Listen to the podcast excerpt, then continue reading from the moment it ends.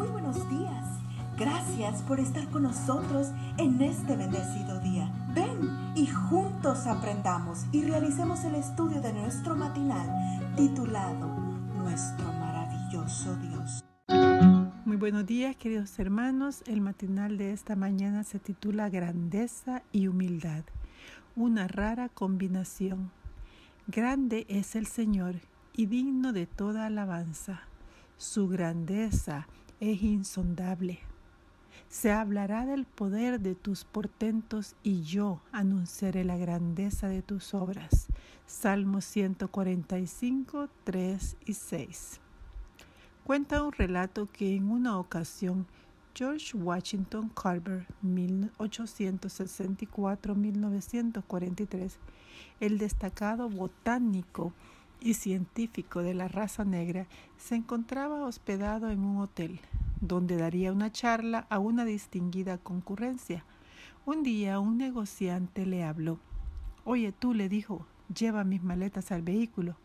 Evidentemente, el hombre había confundido a Carver con el portero. Durante unos segundos, la gente observó con interés para ver qué haría el eminente investigador.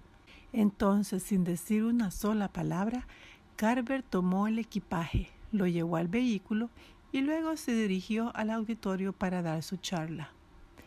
Qué interesante. Para el momento de ese incidente, ya George Washington Carver era reconocido como un campeón de la educación agrícola. Gracias a sus experimentos, había logrado crear un sistema de rotación de cultivos que permitía a los productores de algodón sacar el mayor provecho a la tierra. Había desarrollado además centenares de productos derivados del maní y de la batata o papa dulce. Para reconocer su aporte a la humanidad, el gobierno de los Estados Unidos, bajo la presidencia de Franklin Delano Roosevelt, creó en 1943 el George Washington Carver National Park en Missouri, el primer monumento de esta naturaleza creado en honor a un afroamericano. En dos ocasiones, 1948 y 1998, han circulado estampillas en su honor. Además, el Congreso designó el 5 de enero como el Día de Reconocimiento a la Memoria de George Washington Carver. ¿Cómo pudo este hombre de ciencias evitar que sus logros se le subieran a la cabeza?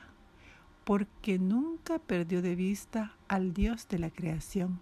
Según escribe John Hudson Tinner, Carver concebía la obra de Dios como un gigantesco megáfono por medio del cual Dios nos habla a cada minuto, si solo logramos mantenernos en sintonía. Más importante aún, Carver siempre tuvo presente que solo Dios era digno de recibir el crédito por sus descubrimientos. Estos no son mis inventos, decía de sus productos. Dios los puso en la naturaleza y allí los encontré yo. Con razón se llamaba a sí mismo un químico de hornilla. ¿Y tú quieres ser grande sin que tus logros se te suban a la cabeza?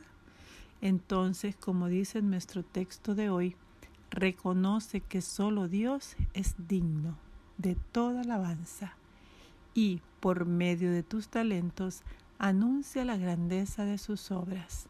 La medida del éxito es el servicio al prójimo, dijo George Washington Carver.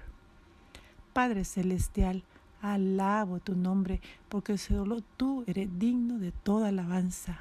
Mientras viva, Quiero usar mis talentos para anunciar la grandeza de tus obras. Amén. Cada día gracias. Gracias Dios por darnos la tranquilidad necesaria para enfrentar los retos, alegrías y dificultades de este nuevo amanecer. Porque el Señor tu Dios